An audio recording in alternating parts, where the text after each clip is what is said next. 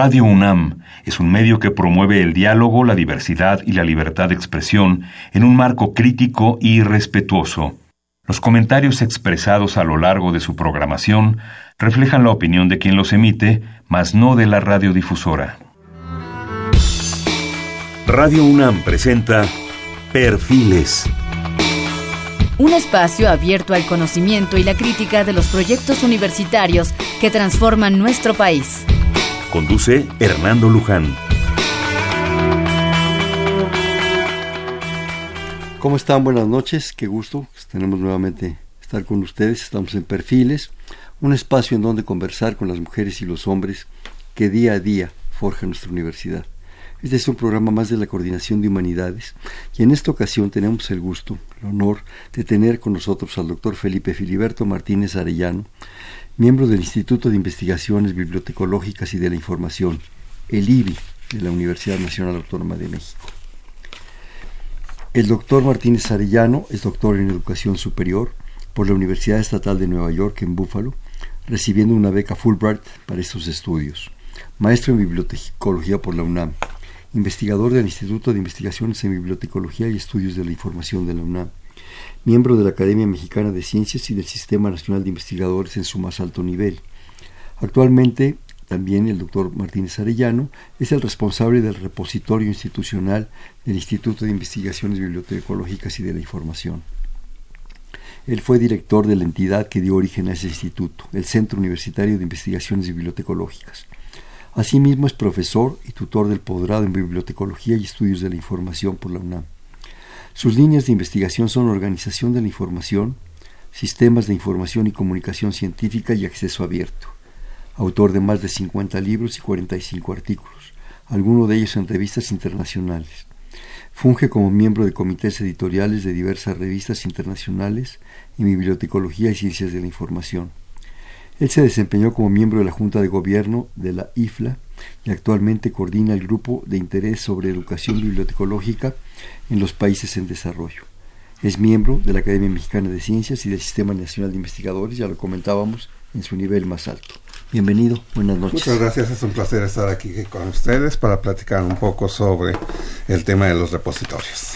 Qué, qué gusto que, que, nuevamente nos podamos, nos podamos eh, ver, comentar, participar y, y tener, aunque sea unos minutos para, para compartir cosas de algo que creo que nos, nos une profundamente, que es el amor a los libros, a la información, a los archivos, eh, a la validez de toda esta propuesta maravillosa que es la historia de la humanidad. Es la historia de la humanidad que está ahí eh, en un gran repositorio de hace pues muchos miles de años en diversas propuestas, pero que ahora eh, el, el doctor Martínez Arellano está en una responsabilidad, en una propuesta que cuando me, hicieron favor de mandarme la información, realmente me encantó, precisamente por esa, por esa, ese gusto por, la información y los libros, que es el asunto de los, eh, como ella lo comentaba, los repositorios y además la opción de tener eh, pues lo que lo que se llama el, el acceso abierto. Uh -huh. Pero en fin, entremos en detalle, entremos en, en, temáticas. ¿Qué es esto del repositorio y qué es esto del acceso abierto, por favor? Claro que sí. Bueno, el término repositorio se deriva del vocablo en latín repositorio, es decir, que significa un lugar para tener eh, cosas, un lugar para tener objetos. Este término se ha adoptado ahora en el mundo académico y se está utilizando para denominar a las plataformas tecnológicas que contienen la información académica, los productos académicos, las publicaciones de una comunidad. Puede ser una universidad, puede ser un instituto, puede ser un centro de investigación. ¿Qué tipo de publicaciones generalmente están en estos repositorios? Publicaciones digitalizadas. Ahora uno de los formatos que está utilizando es el formato electrónico. Para los libros, para los artículos, para los capítulos de los libros y para las tesis que dirigimos nosotros como profesores. Eso es lo que conforma en general los repositorios. Obviamente hay otro tipo de repositorios, como pueden ser los repositorios dedicados a la labor docente, donde están materiales didácticos, puede haber otros repositorios de imágenes, por ejemplo, donde están eh, las fotografías en el área de, Bibliotecas. de biología, en el área de historia, eh, fotos de carácter histórico, en eh, el área de la economía, pues un sinnúmero de, de objetos. Pero en este momento me estoy enfocando primeramente a los productos académicos, a las publicaciones académicas. Obviamente hacia el futuro esto se tiene que extender. Estos es lo son los repositorios eh, institucionales, los repositorios académicos. Estos surgen con el movimiento del acceso abierto, el cual es un movimiento generado a principios de este siglo. En los años 2000, 2003, los investigadores a nivel mundial eh, se reunieron en tres cumbres científicas. Una de ellas fue desarrollada en Budapest, otra fue desarrollada en Bethesda, Maryland, Estados Unidos, y la otra en Berlín, para promover el acceso abierto a sus publicaciones, que las publicaciones que se generaran en las universidades usando la tecnología tuvieran mayor difusión.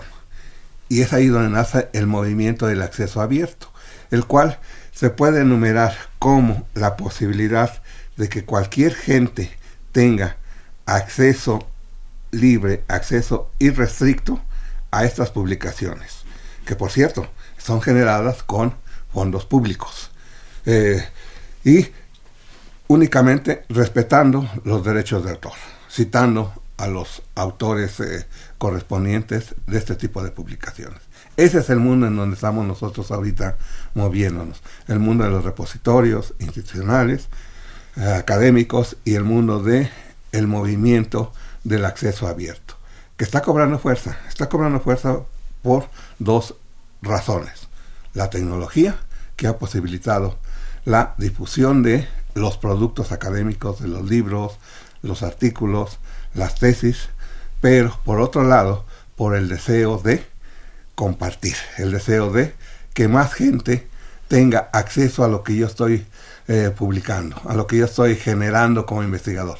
Porque de nada sirve crear un producto excelente si no se difunde, si nadie lo conoce, si nadie me lee, si nadie me critica, si nadie me cita. Claro. Este, nos estás compartiendo, estás hablando de una revolución prácticamente, una ah. revolución brutal. Así es. Eh, el acceso abierto a la información, los repositorios, estamos, estamos frente a una propuesta de una revolución, así como la revolución tecnológica, de una revolución de datos, de una accesibilidad a los datos. De repente, ahorita que estabas comentando esto, de repente pensé en la tabla Rosetta.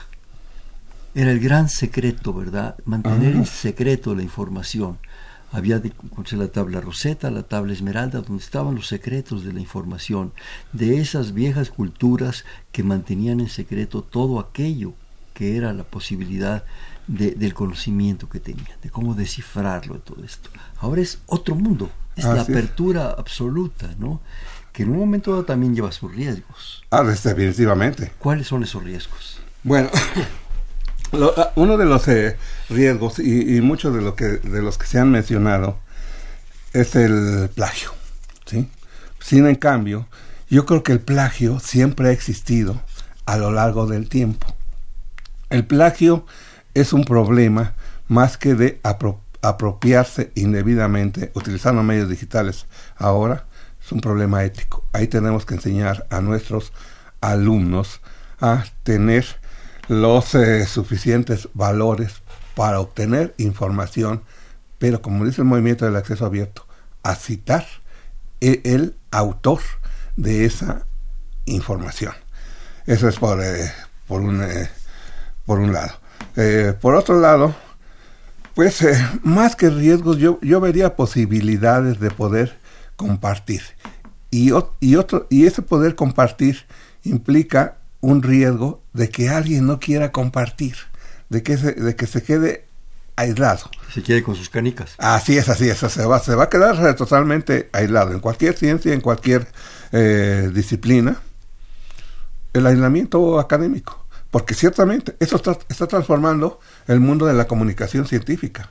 El mundo de la comunicación científica a partir del siglo XXI, bueno, y de finales del, del 20, empezó a cambiar por las tecnologías de la comunicación, por el Internet, que ahora hace que todo sea más fluido, mayor posibilidades de generar nuevos eh, eh, conocimientos en colaboración con otros, otras, otras gentes, otros eh, académicos, otros, otras instituciones de otros, de otros lados. Eso, esos son los, los riesgos que yo vería, quedarnos en el aislamiento. Y eso nos lleva a ver ahora la otra parte, las ventajas. Ah, las ventajas. Sí, no, no nos quedemos en la catarsis. No, no, no, no, Yo creo que yo creo que aquí hay una gran eh, ventaja. Yo veo eh, tres ventajas, tanto para los individuos como para las instituciones, para las universidades o institutos de investigación a las cuales pertenecemos. Primero, una mayor difusión de lo que nosotros estamos haciendo, de nuestros productos que estamos generando, libros, artículos, tesis.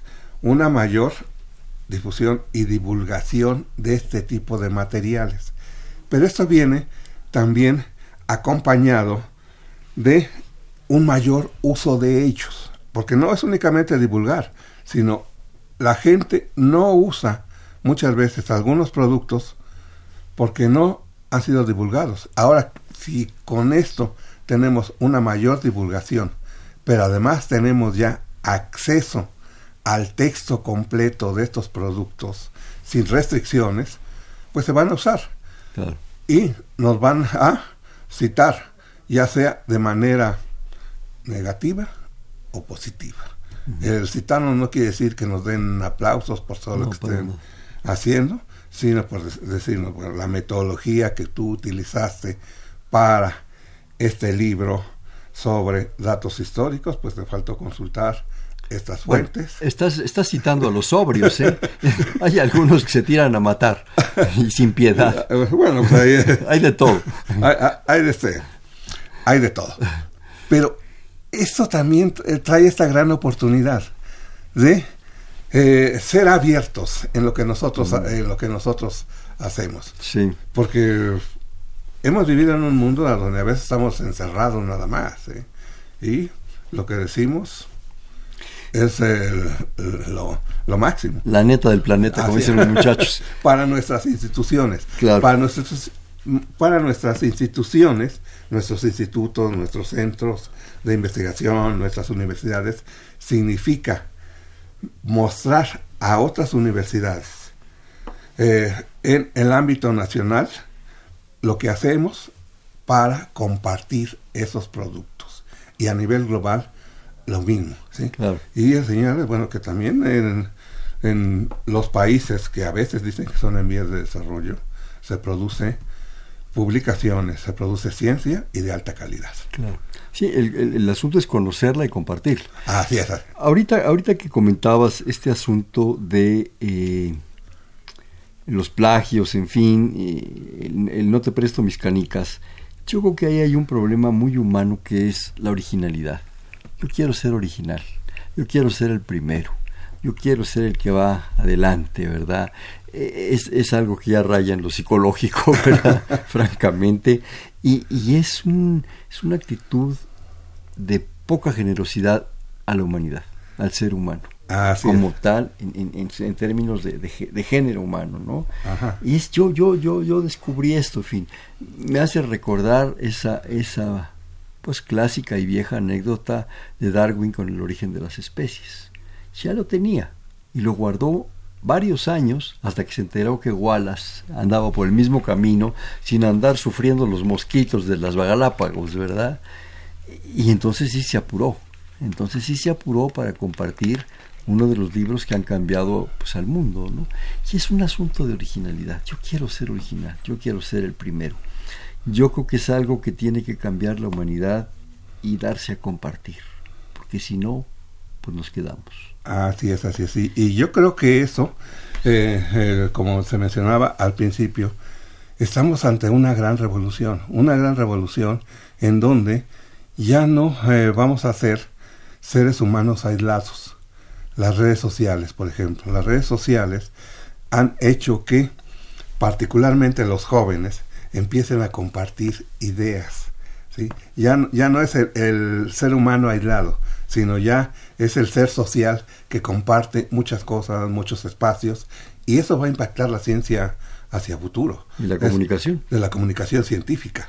Va, a ser, va a ser otra perspectiva, otro medio de comunicación totalmente diferente a lo que hemos estado acostumbrados a ver. Nuestros jóvenes y están utilizando otros medios de comunicación. Cuando ellos sean maduros, sean investigadores, profesores, yo creo que va a ser otro Sí. bueno, ya no lo planteaban, tú lo has de recordar, en los años 60, 70, Claude Lévi-Strauss, ¿verdad? el gran antropólogo, ¿verdad? Con sus obras, y desde luego Marshall McLuhan, con, ah, la, con la ya globalizada, y ah, para leer al Pato Donald y todo lo que nos lanzó, que nos paró de cabeza. Y yo creo que vino, si lo recordamos, ya que estamos en, en, esta parte tan bonita de, de, cosas que podemos compartir, que el que vino ya a poner casi que la pica en Flandes fue Desmond Morris con el mono desnudo. Y nos dijo, no somos más que changuitos, así es que abusados, ¿no? Yo creo que eso ha sido un cambio en los últimos 40, 50 años, pues tan importante como el ADN y las partículas elementales. Sí, sí, sí, es un cambio social total. Económico, social, dinámico, cultural. cultural, en fin, impresionante que yo creo que nos va a abrir perspectivas sorprendentes. Eh, pero estamos hablando de electrónica de altísimo nivel, una sofisticación muy alta. ¿Tenemos acceso a ella? Yo creo que no es tan eh, sofisticado. ¿No? Eh, ¿Ya, es, ¿Ya es común? Yo creo que ya es común, ¿sí? Es, que, el ser común ya es sofisticado. ya, lo, ya, lo, ya lo, lo, hicieron tan sofisticado que ya es común. Sí, bueno, porque estamos nosotros ya acostumbrados, por ejemplo, las revistas. Muchas de las universidades, muchos de los eh, eh, centros de investigación están ya generando sus revistas en formatos digitales. ¿Qué necesitamos para eh, digitalizar un documento? Pues un escáner. A veces nosotros eh, digitalizamos. En la casa. En la casa. O incluso los jóvenes están acostumbrados a digitalizar a través del celular y mandarse mensajes de objetos digitalizados. Muchas publicaciones también ya están haciendo digitales. Eh, luego, necesitamos también un software, un software para organizar toda esa información. Hay software eh, libres. Yo soy un defensor del software libre. Mm, no uso demasiado software propietario porque eso es atarnos a una a una marca, a un sistema, a un sistema, a una marca particular. Tiene sus ventajas, eh, pero yo creo que ahí tendremos que irnos con cuidado, porque hay software libres de gran capacidad. Uno de los que se usan para eh, generar estos repositorios es el software DSpace, que lo usan en el 50% de las universidades del mundo. Obviamente que hay, hay, que tener ahí a gente de cómputo que nos ayude para eh, pues manejar este software. Y una cosa muy importante, que ahí es donde el Instituto de Investigaciones Bibliotecológicas va a jugar un papel primordial, la organización de la información. Porque de nada sirve tener un conjunto de documentos, de publicaciones en papel o digitalizadas sin organizar. Eso equivale a no tener absolutamente nada. Tendríamos que tener ahora la identificación de los datos, que ahora le llaman metadatos, pero son datos de las publicaciones. ¿Quién es el autor? Quién es el, cuál es el título, cuáles son los temas que está un abstract. tratando, un resumen, un abstract en español y en inglés. Eh, eso nos va, a dar mayor visibilidad en nuestra región y en otras eh, en otras eh, latitudes. Y abrir la posibilidad de que tú metes un buscador por un cierto tema, una cierta palabra clave, y te lo, te lo avienta. Te lo avienta. Eso te hace el software. Entonces, yo creo que aquí es un, un, este, un juego de tres actores. Por un lado, ciertamente están los editores de las publicaciones, los productos que están teniendo ya a generar sus productos en medios digitales. Por otro lado, el, el otro actor sería la gente de cómputo, que pues, maneja los sistemas de almacenamiento y recuperación de información. Para eso estudiaron. Y nosotros, los bibliotecólogos, que nos especializamos en crear estándares de organización de la información. Bueno, yo agregaría, si me permites, uno, que es el autor. Ah, claro. Yo creo que el autor sería el primero, porque ese sería el que nos ofrece, bueno, desde luego, la originalidad de su información o simplemente su información, a lo mejor eh, plagiada, fusilada, eh, recompensada, lo que tú quieras, que tenga accesibilidad, que tenga la posibilidad y el gusto por compartir. así es, así Y después desencadena todo el sistema. Así es, porque ahí, ahí este, quien es el generador y el que tiene los derechos de estos productos es que es el, quien los escribe, es el autor. Eso nos lleva, si me permites, a otro punto que ha sido álgido, pero creo que se ha ido solucionando, los derechos de autor. ¿Qué pasa? Bueno, los derechos de autor podemos eh, manejarlos en dos, eh, en dos aspectos. Los, los derechos morales, que son irrenunciables y que son eh, pues inherentes a la generación de un producto. Eso nadie se los puede quitar. Pero por, por otro lado tenemos los derechos patrimoniales, los derechos a explotar, a hacer eh, uso de una obra. Y aquí, en el caso de, de las universidades, de las instituciones de educación superior, de los centros de investigación, esos derechos no pertenecen a la, a la, a la persona, sino pertenecen a quien está pagando esa eh, generación de ese producto. Entonces aquí las universidades tendrían que eh, pues darse cuenta de eso y difundir toda su producción académica. Eh, por la experiencia, creo que por parte de los autores no hay ninguna, no, no hay ningún temor a dar sus, eh, sus publicaciones, ya sea a través de la universidad o ellos mismos. Porque es diferente en otras áreas, eh, en la música. Ahí sí hay ganancias económicas con la producción, con la ejecución de las obras no tanto en los en los eh, las publicaciones académicas en las publicaciones. bueno no creas si tú hablas de la publicación académica del primer transistor esas son las patentes esas son, esas son palabras mayores claro, claro. o del sinalco o de Ajá. los productos fríos, ¿verdad? Ajá. Que verdaderamente revolucionaron a la industria. Ah, sí, Entonces, ahí cuidado con esa información. Ah, así es, así es. Porque ahora, qué barbaridad. Ahora, aquí habría que ver quién pagó esa investigación. Porque si la pagó un este un eh, laboratorio de investigación privado, ahí sí no podemos difundirla, ¿sí? Claro. Sí, sí es que ahí entramos en el asunto. Bueno, yo doy una idea original, pero bueno, soy investigador de la Universidad Nacional, la Universidad Nacional me provee todos los recursos y los insumos y Ajá. infraestructura para, para hacer esto, infraestructura también humana, ayudantes, laboratoristas, papá, pa, pa, se produce esto. La idea original es mía, es producto de un grupo Ajá. probablemente, pero ¿quién dio todo, todo el, el, digamos, el capital suficiente para el medio de cultivo para que eso se generara. Ok, ahí los eh, recursos fueron de eh, institucionales, recursos de, gubernamentales, fondos públicos, sí. para generar un producto.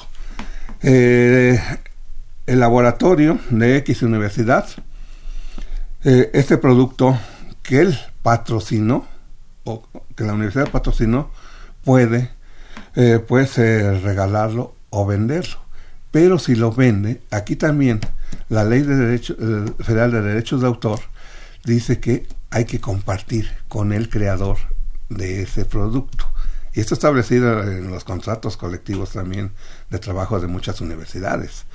Que si una patente se vende y se utiliza, quien la creó también tiene eh, pues el derecho de participar en las ganancias patrimoniales de ese producto. Obviamente pues, el derecho de, autor también está cambiando ¿ah? ante este nuevo mundo. ¿eh? Sí, nos lleva, nos lleva a un asunto de derecho internacional muy serio. Así es, así es, así muy serio, porque ya no, ya no tenemos fronteras. O sea, esos productos generan tecnologías, generan insumos, generan eh, beneficios, una cantidad de cosas impresionantes con un impacto económico sorprendente. Así es, así es. Bueno, y que ha surgido otra otra eh, área de, del derecho, otra área de, especialización, el derecho informático, que pues se ha ocupado de toda de, toda, de la legislación de todos estos eh, productos. Bueno, y, es tan viejo el asunto que en el derecho romano se establece un principio fundamental que es el jus fruendi, jus utendi, jus abutendi. El uso, el aprovechamiento y el disfrute de las cosas. Estamos hablando del derecho romano.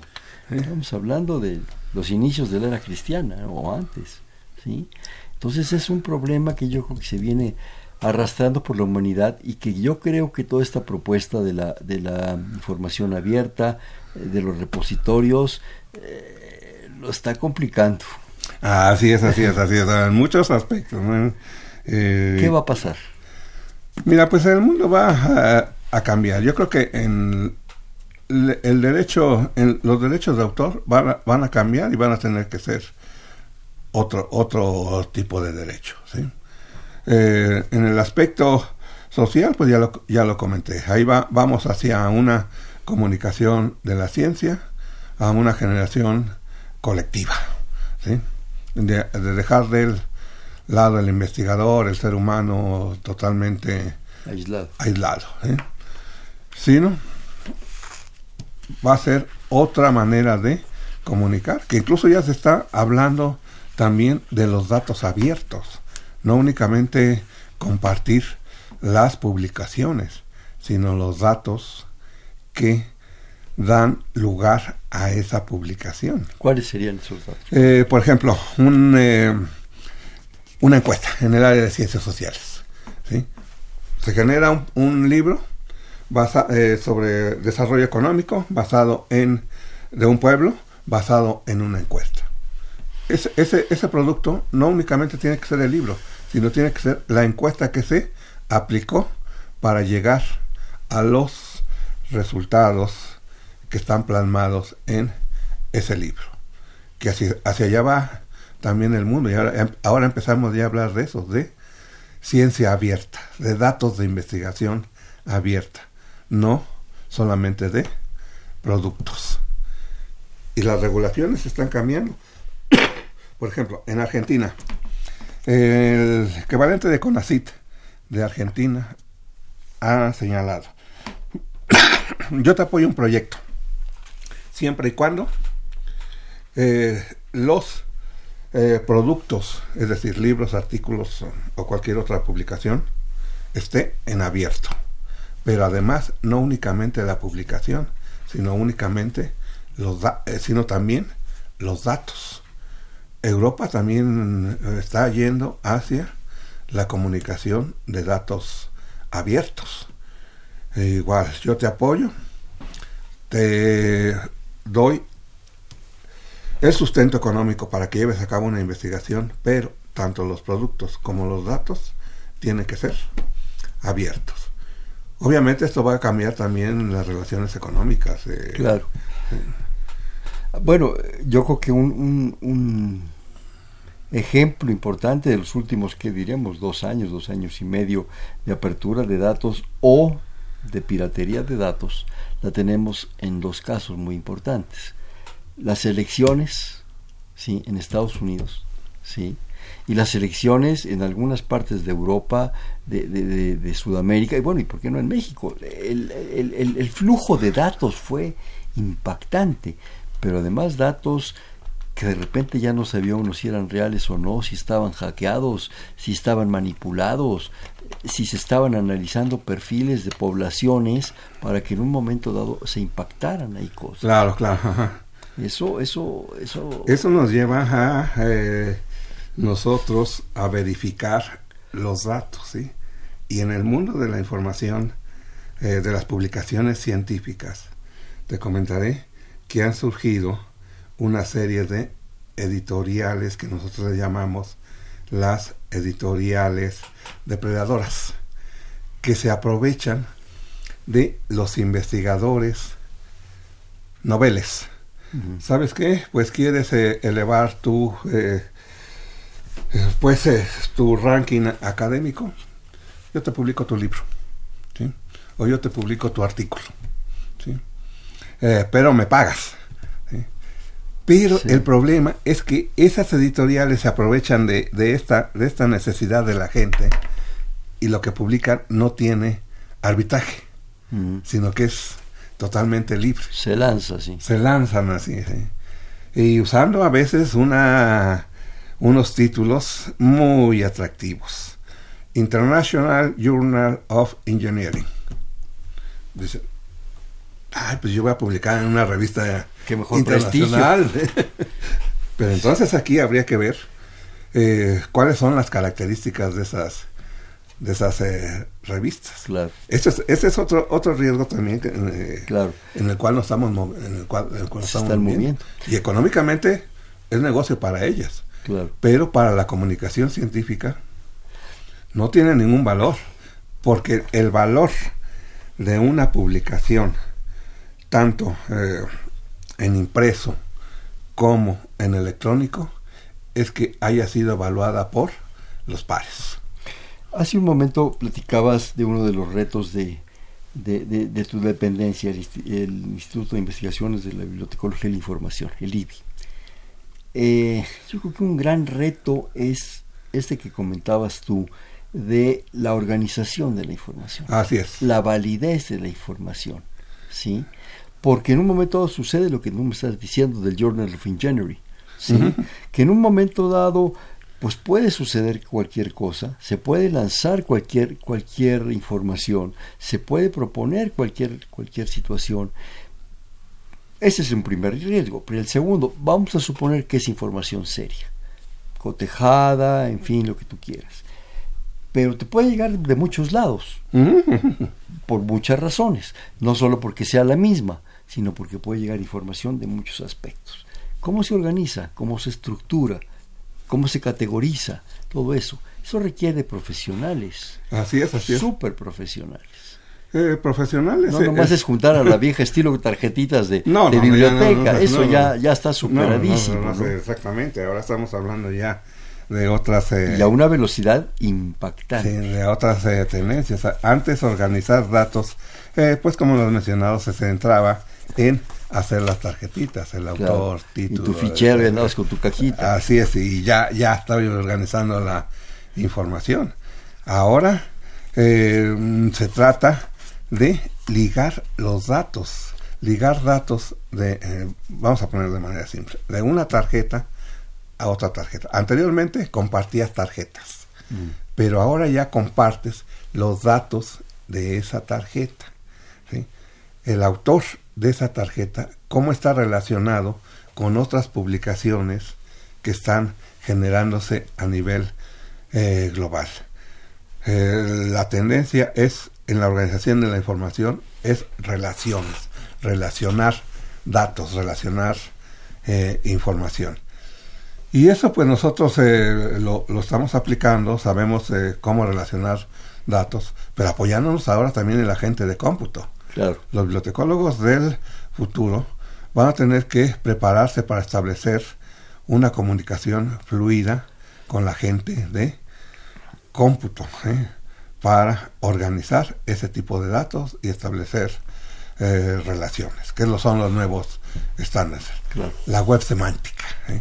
la web semántica que imaginó Werner Lee alguna, alguna, alguna vez que las máquinas te interpreten, le den un sentido a los datos. Interesante. ¿Me permites hacer un corte, por favor? Claro que sí. Estamos en Perfiles, un espacio en donde conversar con las mujeres y los hombres que día a día forjan nuestra universidad. programa más de la Coordinación de Humanidades y estamos eh, con el gusto de platicar con el doctor Felipe Filiberto Martínez Arellano del Instituto de Investigaciones Bibliotecológicas eh, y de la Información, el IBI. Estamos en 5536 8989. Le repito, 5536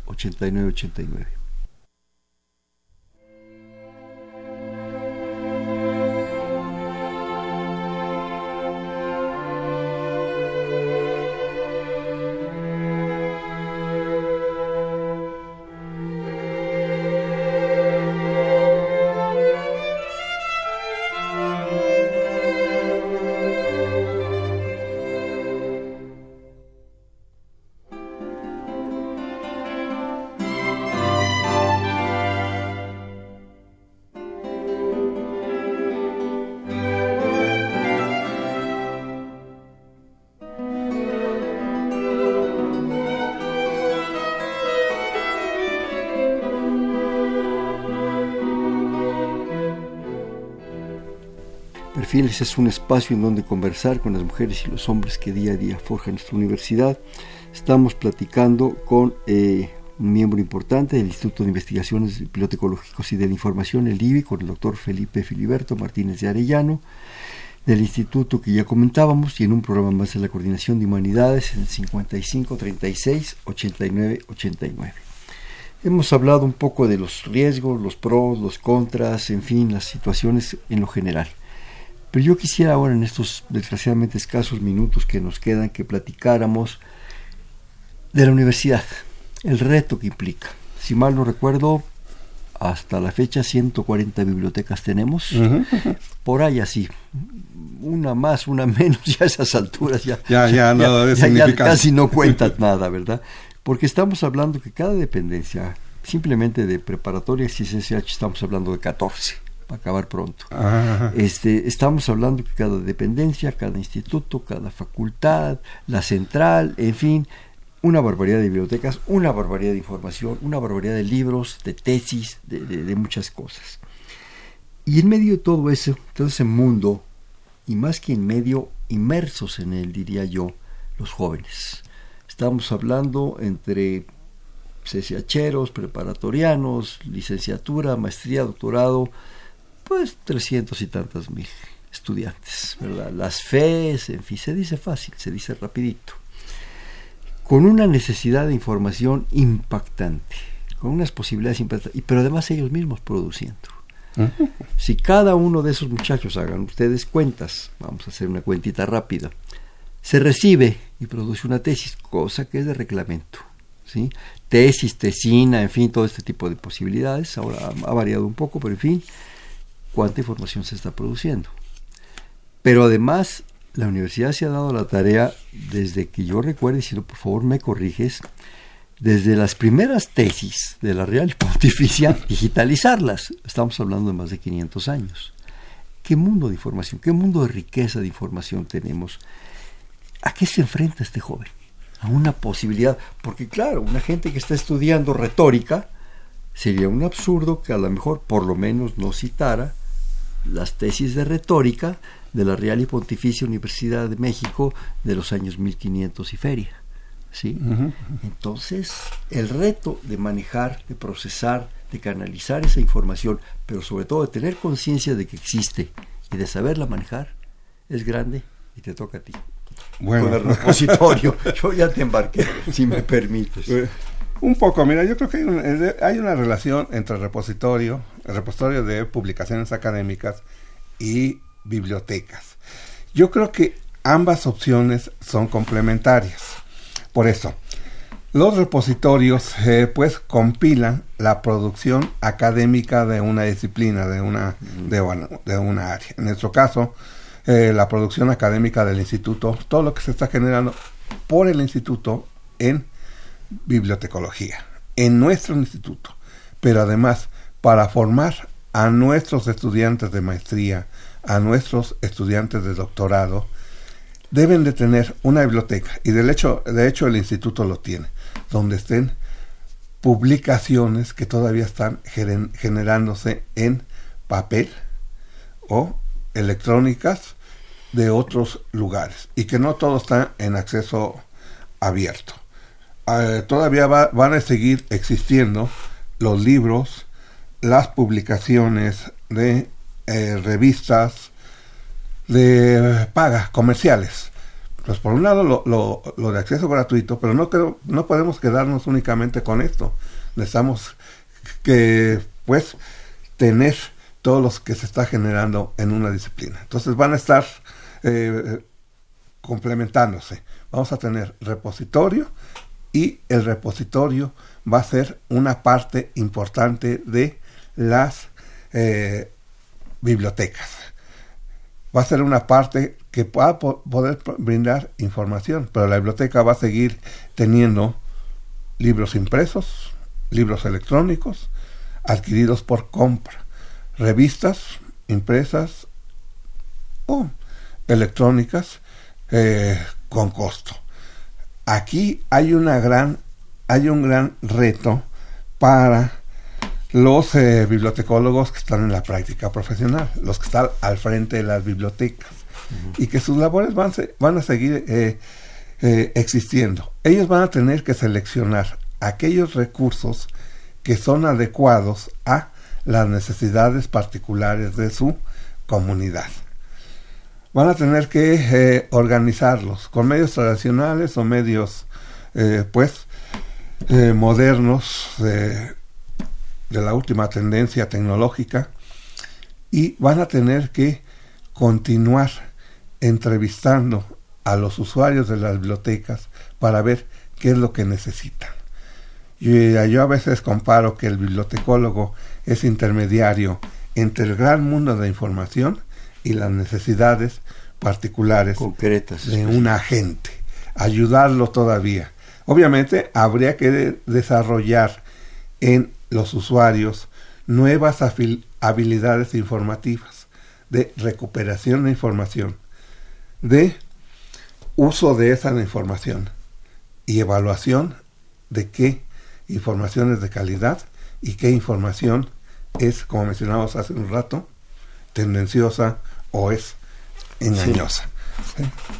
Entonces, hay un gran reto para la, para la bibliotecología también en este, en este sentido, de eh, la coexistencia de repositorios, eh, recursos electrónicos, recursos impresos.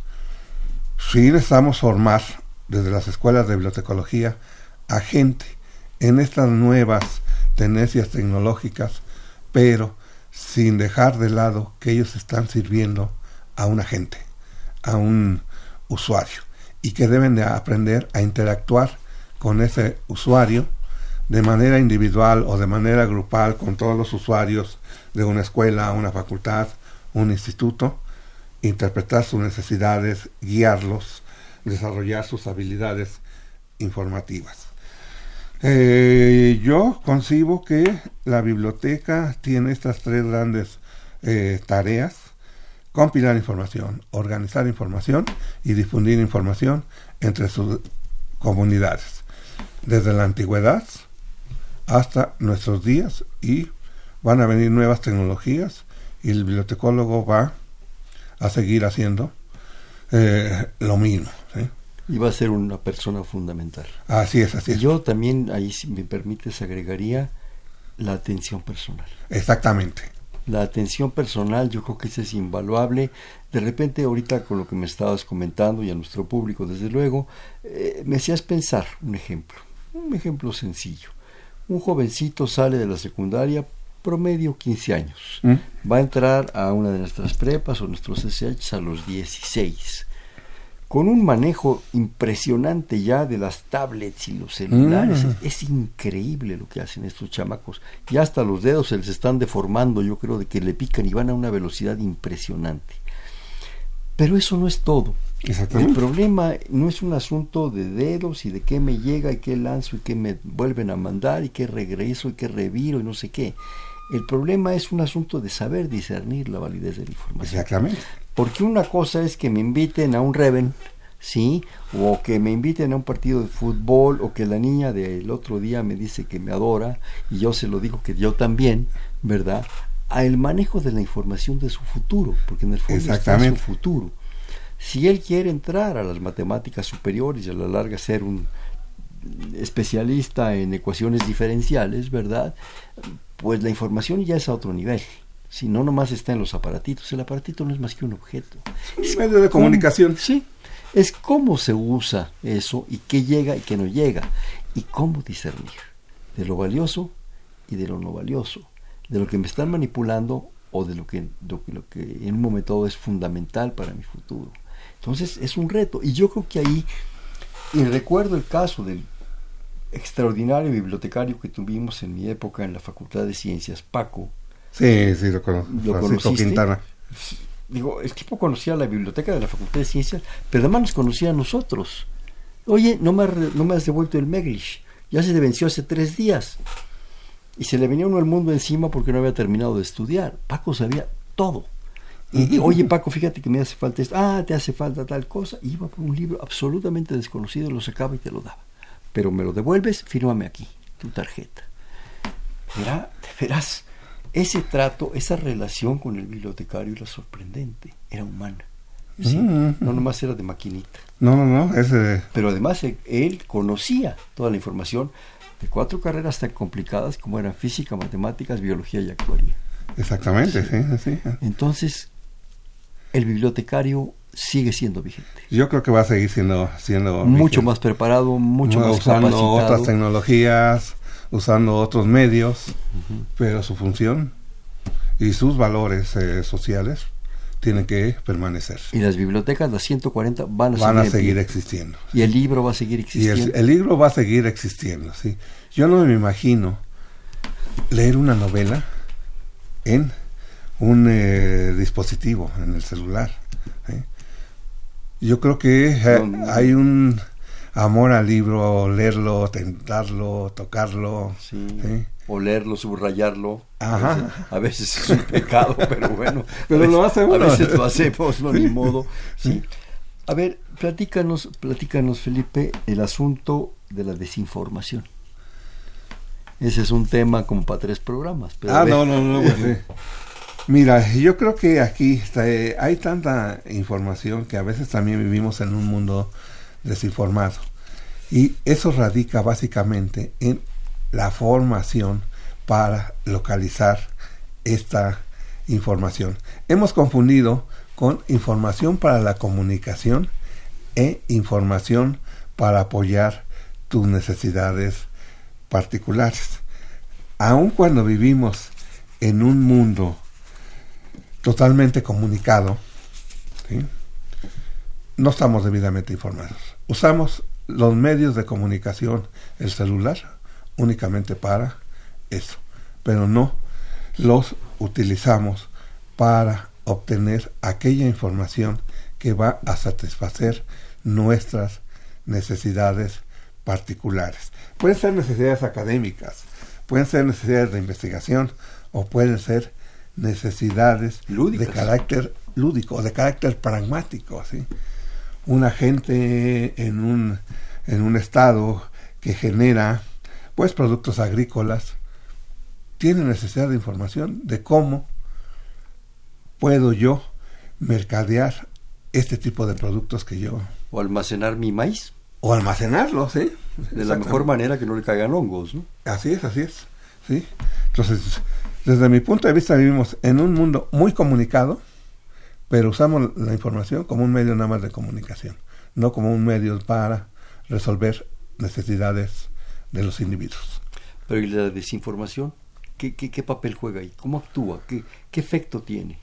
Ah, bueno, pues yo creo que ahí eh, habría que eh, formar a las gentes en el uso de la información, porque si no, eh, van a vivir como seres humanos aislados. ¿sí? Es, una, es un efecto, pues, de aislamiento, es un efecto de dejarlos ahí, pues, eh, únicamente en una actitud muy pasiva. Y eso, para, eso no fomenta el crecimiento como seres humanos uh -huh. en muchas áreas. ¿sí? Sí. Hace un momento que antes que estábamos a caminar y te, te, advertí que te lo iba a preguntar, para saber tu opinión, que es muy importante y, valiosa, en un mundo que estamos en el siglo XXI de la era cristiana, ¿verdad? cristiana en un avance que hemos hecho sorprendentes investigaciones y descubrimientos, que somos 7.500 millones de seres humanos, en situaciones a veces difíciles y críticas. Parece increíble que frente a todo esto que nos has platicado de la información abierta, los metadata, el software, pa, pa, pa, pa, pa, siga habiendo analfabetismo. Siga habiendo eh, y, especialmente en México y en Latinoamérica y en Asia y en África, un sorprendente nivel de analfabetismo. Gente que no sabe leer y escribir. Cosa que, bueno, para los que nos encanta todo eso, pues es, es, un, es una incoherencia. Pero tú como especialista en información, en libros, en datos, en todo esto, ¿cómo lo ves? ¿Qué, qué, qué te provoca? ¿Qué percibes? Mira, yo creo que ahí eh, definitivamente este es un problema eh, de carácter educativo, de carácter formativo. Eh, ¿Qué es lo que enseñamos a la gente en los sistemas educativos actuales? A veces un sistema totalmente repetitivo. A veces estamos en un sistema de libro de texto único que eso es lo único que hay que leer para poder aprobar eh, los grados escolares. Medio sobrevivir. Medio sobrevivir. Yo creo que ahí necesitamos una revolución en el ámbito educativo, que eh, la gente se enseñe a obtener información. Por un lado, información de carácter práctico, de carácter pragmático, para sus necesidades escolares en ese momento, pero también desde pequeños, eh, pues fomentar el amor por la lectura, el amor por leer la literatura clásica, la literatura pues eh, local. Si nosotros logramos cambiar el sistema educativo, el problema se iría solventando, porque ahí está la raíz de muchas, eh, de muchas cosas. Ahora, en el caso de México tenemos un problema que al mismo tiempo es una riqueza, la diversidad de etnias que tenemos. Sí, o sea, afortunadamente se conservan cincuenta y tantas, no recuerdo el número exacto, y eso implica un problema también de diversidad cultural, de diversidad informática. ¿Qué se hace en esos casos? Yo he sabido campañas que se han hecho eh, que de repente se producía X libro en náhuatl y en otomí, todo eso, en fin. Pero, pero, pero siento que son golpes políticos, es la sensación que me da. A lo mejor estoy profundamente equivocado y pido una disculpa. Pero ¿qué se puede hacer? frente a esa diversidad. Y bueno, y no hablo de la India porque Dios nos libre, ¿no? Hay, hay no sé cuántos, ¿no? Así es, así es, así es. Yo creo que ahí, eh, por un lado, tenemos el problema de eh, formación en donde no se, no se le está enseñando a usar recursos de información. Pero también tenemos el problema de que no tenemos verdaderamente bibliotecas escolares. Nuestro sistema de bibliotecas públicas funciona como un eh, sistema de bibliotecas escolares es decir, la biblioteca pública está haciendo las funciones de una biblioteca escolar. Y, a veces, pues, va a ser imposible. ¿Cuál es la diferencia? Una biblioteca escolar eh, tiene la eh, función de apoyar a los niños en su etapa de, formación. De formación. De formación. La biblioteca pública es para todos los ciudadanos, para todo gente que de la comunidad que necesita resolver un problema de información. Pero ¿qué pasa en nuestro país y en América Latina? Se ve a la biblioteca pública como el lugar donde van los niños, el lugar donde se van a hacer tareas. Hacer tareas. O el templo del saber, el templo de la lectura. Mejor no entramos, nos vayamos a contagiar de algo. Exactamente. El, el ciudadano común y corriente no se ha apropiado del concepto de biblioteca pública. Y de información, y de, información, libro, y de cultura. Y de libro, y de, cultura, y de lectura. Es increíble. ¿Cuál es el futuro, rápidamente, porque se nos acaba el tiempo, de los repositorios y la información abierta? Eh, yo creo que los repositorios y la información abierta eh, van a, tener un gran eh, futuro. En el caso de la universidad, nosotros fuimos los pioneros en la línea de acceso abierto. Todas nuestras publicaciones a partir de 2005 se pusieron en acceso abierto. Y bueno, malo hubiera sido que nosotros como especialistas de la información y conociendo esa tendencia a nivel global, no lo hubiéramos adoptado. No, lo, no lo habíamos adoptado. Ahora, en nuestra universidad, esta tendencia ha permeado en diversos centros, en diversos institutos. Y cada centro, cada, cada instituto, en nuestra universidad y aún en otras universidades, pues han generado sus propios repositorios con diversas metodologías, con diversas eh, tecnologías, con diversas, con diversos software. El gran reto ahora es, y que tenemos como instituto, es uniformar las metodologías para la creación del, de repositorios. Y hacia final, pues, eh, la creación de un gran repositorio universitario y contribuir al gran repositorio nacional que está desarrollando el Consejo Nacional de Ciencia y Tecnología. Y ahí como IBI tenemos una gran responsabilidad de ir marcando ahí cuáles son las pautas, los estándares, la organización, la organización el tipo de materiales, eh, etcétera. Ahora, en el caso de nuestra universidad, eh, yo quisiera compartir que se ha creado la Dirección General de Repositorios Universitarios, con la cual nosotros como instituto vamos a trabajar en todo esto, porque somos los especialistas. Entonces, pues qué responsabilidad tan grande, tan padre. Ahí, me, invitas. ¿Sí? Entonces es, es, un gran proyecto. Y esto, pues eh, yo creo que tiene un futuro en nuestra universidad, tiene un gran futuro en el país, si han hecho esfuerzos, que yo creo que van a continuar y nos tenemos que insertar a nivel global, a nivel mundial, en esta nueva tendencia de eh, repositorios, de movimiento de acceso abierto, de datos abiertos, porque la sociedad está cambiando.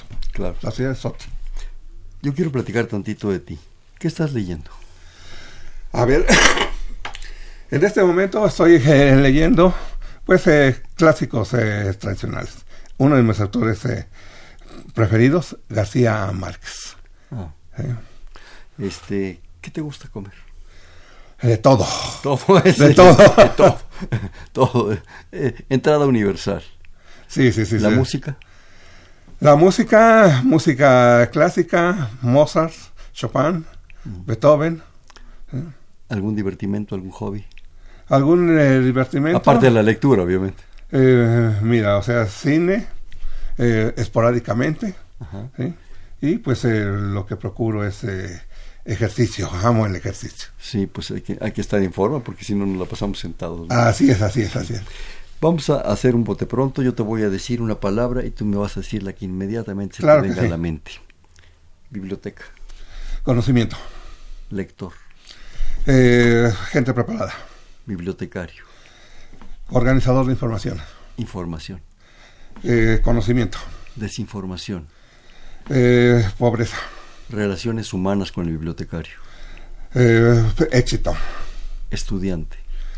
Eh, profesionista. Funcionario de bibliotecas. responsabilidad. Libro. El tesoro de la humanidad. Mutilación de libros. Un gran crimen. Bien, pues este fue Perfiles, un espacio en donde conversar con las mujeres y los hombres que día a día forjan nuestra universidad programa más de la Coordinación de Humanidades. Estuvo con nosotros del Instituto de Investigaciones Bibliotecológicas y de la Información, el IBI, el doctor Felipe Filiberto Martínez de Arellano. Te agradecemos como siempre tu presencia.